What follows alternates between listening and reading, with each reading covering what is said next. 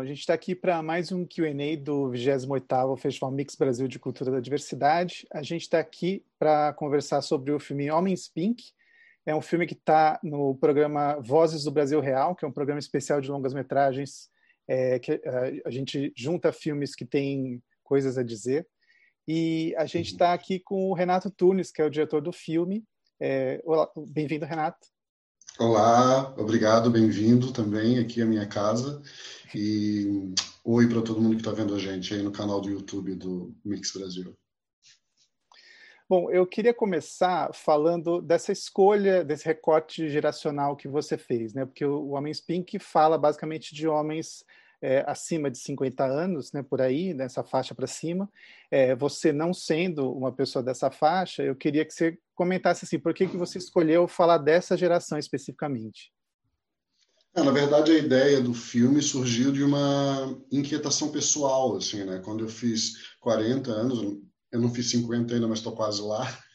Quando eu fiz meus 40 anos, eu comecei a refletir um pouco. Eu acho que é um processo natural para todo mundo, né? Quando chega assim na maturidade, começar a refletir sobre coisas que a juventude não, né, não reflete, assim como o futuro, né, como vão ser as coisas, como é essa coisa da passagem do tempo, como que o tempo atua nas diversas ordens da nossa vida, assim, na coisa social, na coisa na coisa física, na saúde, no corpo, na estética, em tantos, né, em tantas coisas que a passagem do tempo causa na nossa cabeça dúvidas e questionamentos, assim, né?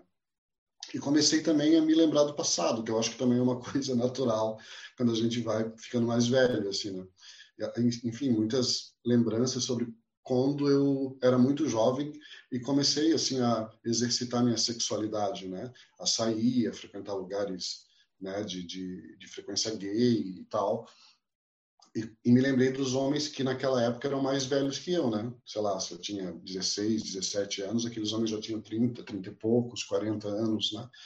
E me lembrei muito deles, assim, me lembrei de como eles eram importantes, assim, para mim na formação do meu imaginário enquanto um homem gay, assim, né? Tipo, eles eram homens adultos já, eles eram, então eles eram tipo uma referência, assim, né? Eles eram bonitos, descolados, eles já frequentavam os lugares, eles eram, né, eles dominavam os códigos dessa vida coletiva gay, social, da comunidade, assim, né, que eu ainda não dominava. Então era uma referência para mim, né? Eles me diziam assim, observá-los e procurar estar perto deles de alguma forma era uma forma de eu aprender como me mover dentro da comunidade, os códigos de, de convivência, que roupa usar, que lugares ir, que artistas ouvir, admirar, né? Como fazer sexo, como paquerar, que lugares ir, como fazer, como agir. Enfim, todos esses códigos, né, que conformam a cultura da, da comunidade, assim, eram de domínio deles, né? E, então eu pensei muito sobre eles, alguns que foram muito marcantes assim na minha vida, na, assim na memória, né, que eu comecei a, a relembrar desse momento da vida. E daí eu percebi que eles sumiram, sabe? onde estavam, onde estão esses homens hoje, assim, né? Até procurei alguns que lembravam o nome, porque eu cheguei a ter algum tipo de convivência, assim, tipo, não encontrava.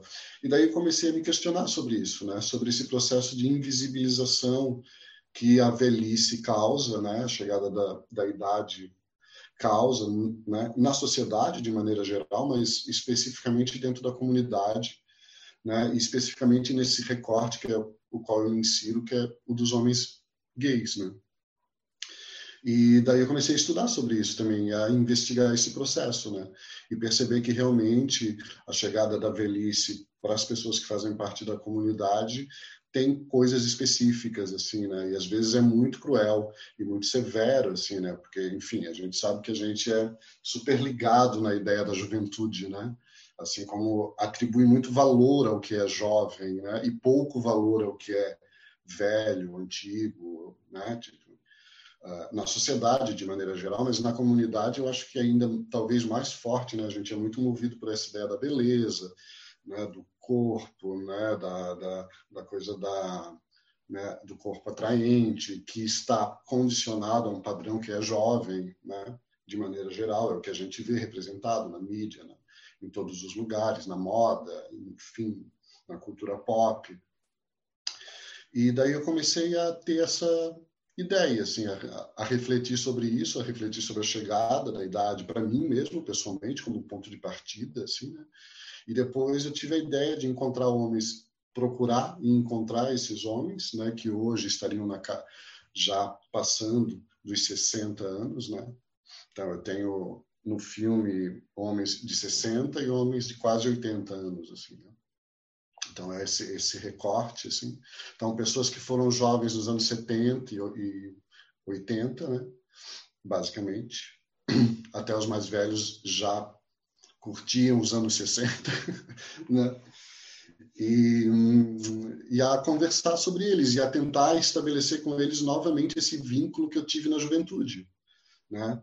Porque eu acho que se perde isso hoje em dia. Eu reflito um pouco sobre isso, assim que hoje em dia as pessoas que são mais jovens dentro da comunidade talvez não, não tenham essa, esse mesmo tipo de relação com o mais velho, como essa referência, como esse mestre do saber, né, dos saberes, do conhecimento, dos códigos da comunidade que servem como essa relação, né, entre o, o, mais velho e o mais jovem de aprendizado, de transmissão de conhecimento, de experiências, até mesmo sobre como sobreviver, né, porque naquela na época deles, né, hoje em dia eh, já existe uma repressão imensa né? naquela época né? muito mais então, a própria coisa da defesa né da, da, da sobrevivência da resistência tudo isso era passado para isso eu acho que a própria epidemia da AIDS é, nos anos 80 e 90 também é um marco que separa gerações eu acho que além de uma ferida existencial dentro da comunidade é também uma ruptura geracional,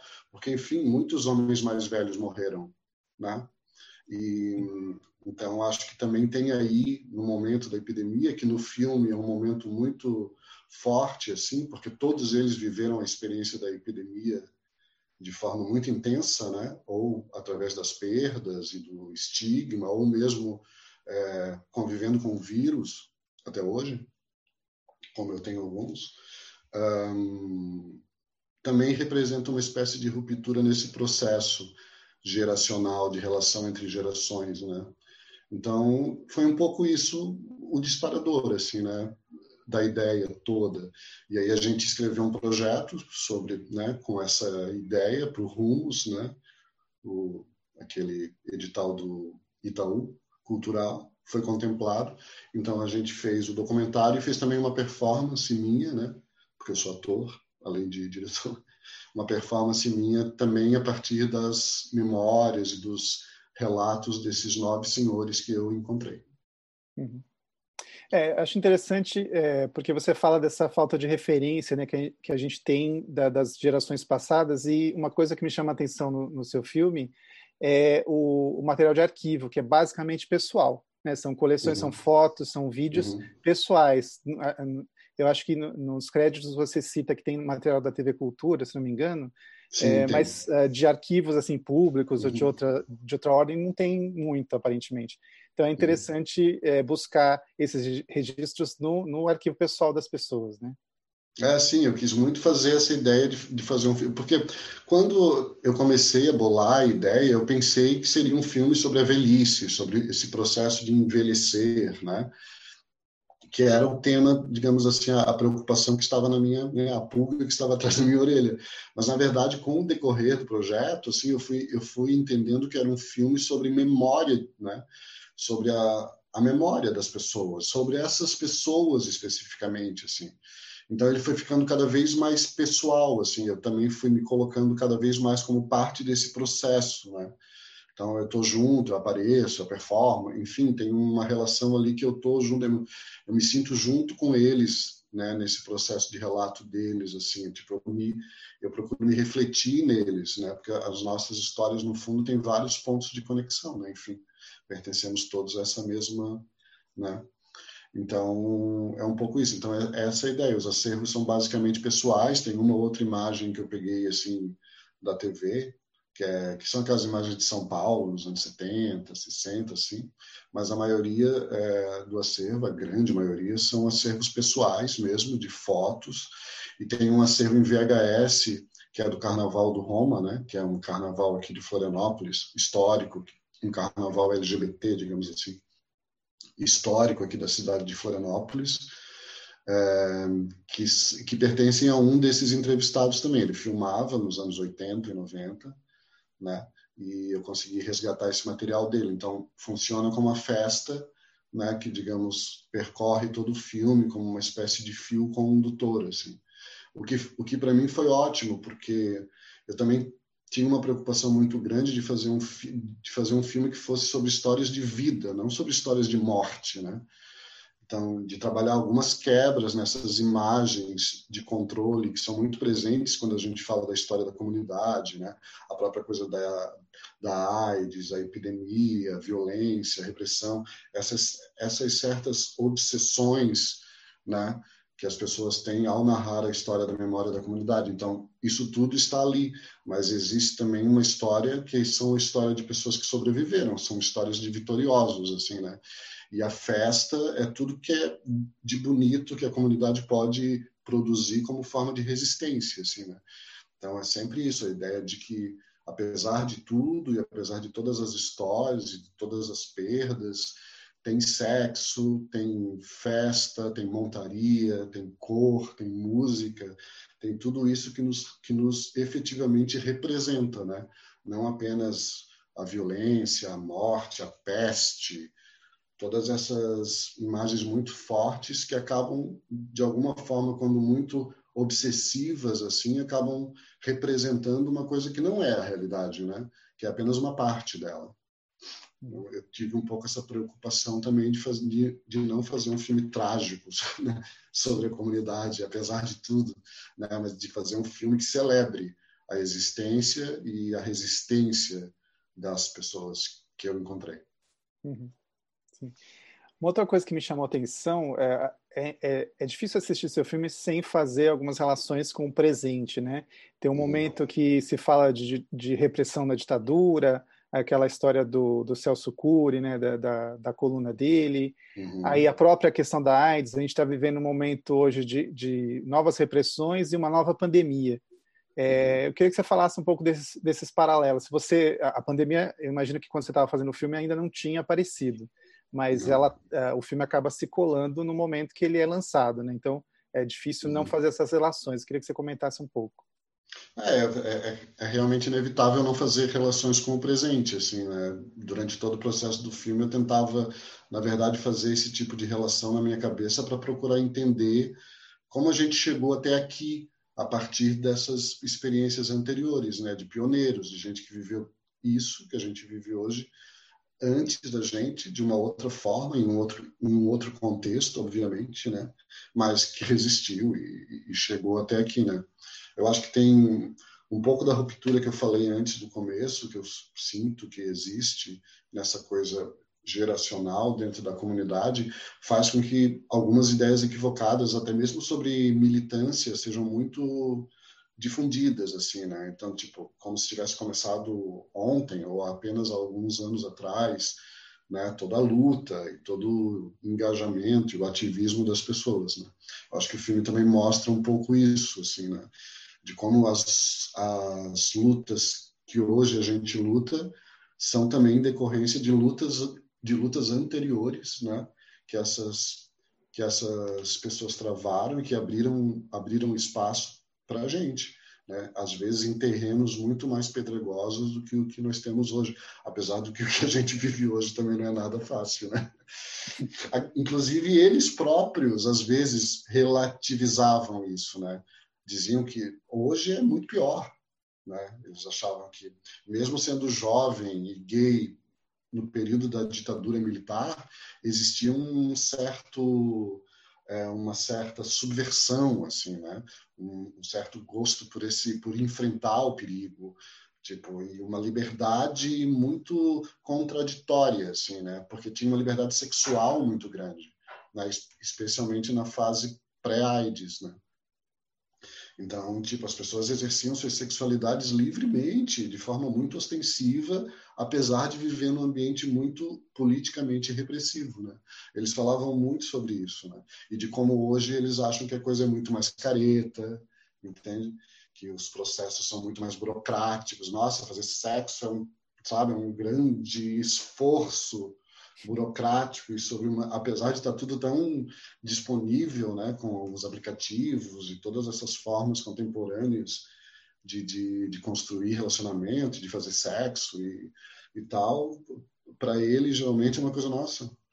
Era assim antes, né? Eles falam isso no filme, né? Ah, a gente andava na rua, passa, olhava, virava a cabeça, tinha uns códigos, né? O código da pegação, da cassação, era ao vivo, era isso. Então, tipo, então esse tipo de transformação que que é política, mas é também comportamental, né? Que é decorrente dos tempos e da tecnologia e, e de tudo isso que a gente vive hoje, eu, eu, realmente a gente pode refletir assim sobre o filme, né? Sobre esses essas equivalências e essas diferenças entre as coisas, né?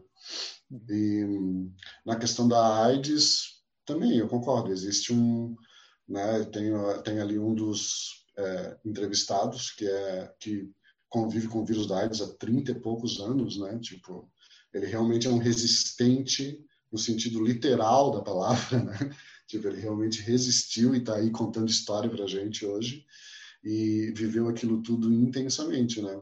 E hoje está ótimo de saúde, controlado, como pode acontecer.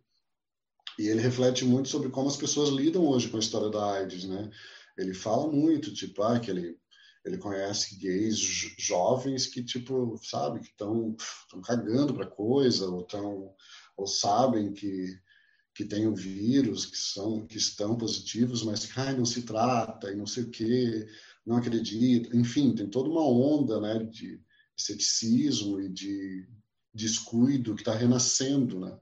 E isso para uma geração que viveu o auge da epidemia, da morte, mesmo quando aquilo era uma sentença inevitável de morte, isso é tipo assustador, né? Porque as pessoas realmente reaprenderam a se relacionar sexualmente sob o estigma, né, sobre o peso da, da AIDS, né? E eles falam muito sobre isso, né, sobre a como a AIDS veio como um, um transformador assim de tudo, né? De repente, sexo, que era aquilo que eles estavam vivendo antes, né, a liberdade, né, a explosão, tudo que vinha, aquelas ideias que vinham da cultura dos anos 60, 70, do amor livre, né, de repente é ceifada por, uma, por um grande fantasma, né, que pairava, então essa coisa de ligar o sexo à morte e tal, que é uma imagem de controle, né, que é um, uma dessas coisas que eu falei antes, né, que a gente precisa hoje como criadores de narrativas sobre a comunidade tentar identificar e reconstruir de um outro jeito, né? Ficou muito Sim. forte isso, sexo gay, né? Atrelado a essa ideia de, de peste, de morte, de perigo, né? De sujeira, né? Eles passaram por isso tudo, né? Viram a coisa toda se transformar, os tratamentos chegarem, acontecerem, e agora observam um pouco atônitos uma certa, né? Um certo uma certa calma exagerada em relação ao tema né, uhum. que a gente vê. E, e, como é que, assim, você teve a oportunidade de mostrar o filme para gerações mais, mais novas? Eu queria entender, assim, como é... Porque é um filme muito carinhoso, eu imagino que o, o público que é que está na tela deve ser um público que recebe super bem o Sim. filme. Mas eu queria uhum. saber de gerações mais novas, se eles conseguem estabelecer um, uma relação direta, como é que é? Sim, é, é, eu não mostrei muito o filme ainda porque ele estreou agora, mês passado, no festival aqui de Florianópolis, né, no FAM. Uhum. Então, o grande público agora que está começando a assistir, assim, né? Mas eu recebi comentários muito legais de gente jovem, assim, de gente que desconhece, né, parte da história, porque eu acho que a história da comunidade, assim, da memória, eu falo da comunidade pode parecer meio presunçoso, né? Estou contando a história da comunidade, mas tipo, eu aqueles homens ali são microcosmos que de alguma forma representam, né? Porque todos passaram por coisas parecidas em alguns pontos, né? Então, para mim, o filme de uma forma muito pessoal, pequena, acaba refletindo uma história maior, né? Tipo, que é essa história né, de uma coletividade. Uh, mas muitos não conhecem a história né? porque eu acho que realmente existe uma falta de, de narrativas construídas é, e de fácil acesso, né? Agora está acontecendo essa onda, né? Tem séries, tem filmes, especialmente dentro da cultura americana, né? A juventude está vendo séries como Pose, por exemplo, né? Ou outras, todo o material do Ryan Murphy. São coisas que uh, né, os jovens gostam de ver e que e são bem históricas, assim, né? Então eles estão começando a entender melhor essa a parada toda e a entender que não começou ontem mesmo e esse tipo de coisa. Mas, por exemplo, a história do Carnaval do Roma, que é a festa de carnaval gay aqui de Florianópolis, histórica, que não existe mais, né? Mas que, digamos, é uma coisa importante, né? Porque Florianópolis hoje é conhecida como uma capital gay friendly e não sei o quê, tem todo um trabalho de, de, né, de divulgação da cidade para esse público, essa história do Pink Money, eles adoram, não sei o quê, o carnaval, né? Tem um carnaval gay, assim, é, surge aí, né? Surge nesse, como eu conto no filme, nesse grupo de amigos gays que de repente resolveram curtir o carnaval num bar do centro da cidade. Isso virou uma grande coisa, né? As pessoas vinham para Florianópolis, né? Para pular o carnaval e se montar e tal. E muitos jovens gays de Florianópolis não conhecem essa história, por exemplo, porque realmente ela não é contada. Né? Então, vejo aí uma coisa legal do filme, né? que é tipo mostrar histórias que também não são muito difundidas, assim, né? Sim, é, é um bom resgate. É. Bom, é, eu queria agradecer o Renato pela presença. É, você quer falar mais alguma coisa? Não, não, só quero agradecer mesmo, obrigado pelo convite para falar sobre o filme. Gosto de falar sobre ele. e espero que as pessoas assistam no Mix e curtam também. E qualquer coisa é só falar comigo aí pelas redes sociais, tal, que eu estou sempre disponível a discutir, debater o filme, falar sobre ele, sobre outras coisas também. Obrigado. Legal. Tá? Obrigado. E, bom, a programação inteira do Mix vocês encontram em mixbrasil.org.br. É isso. Até mais.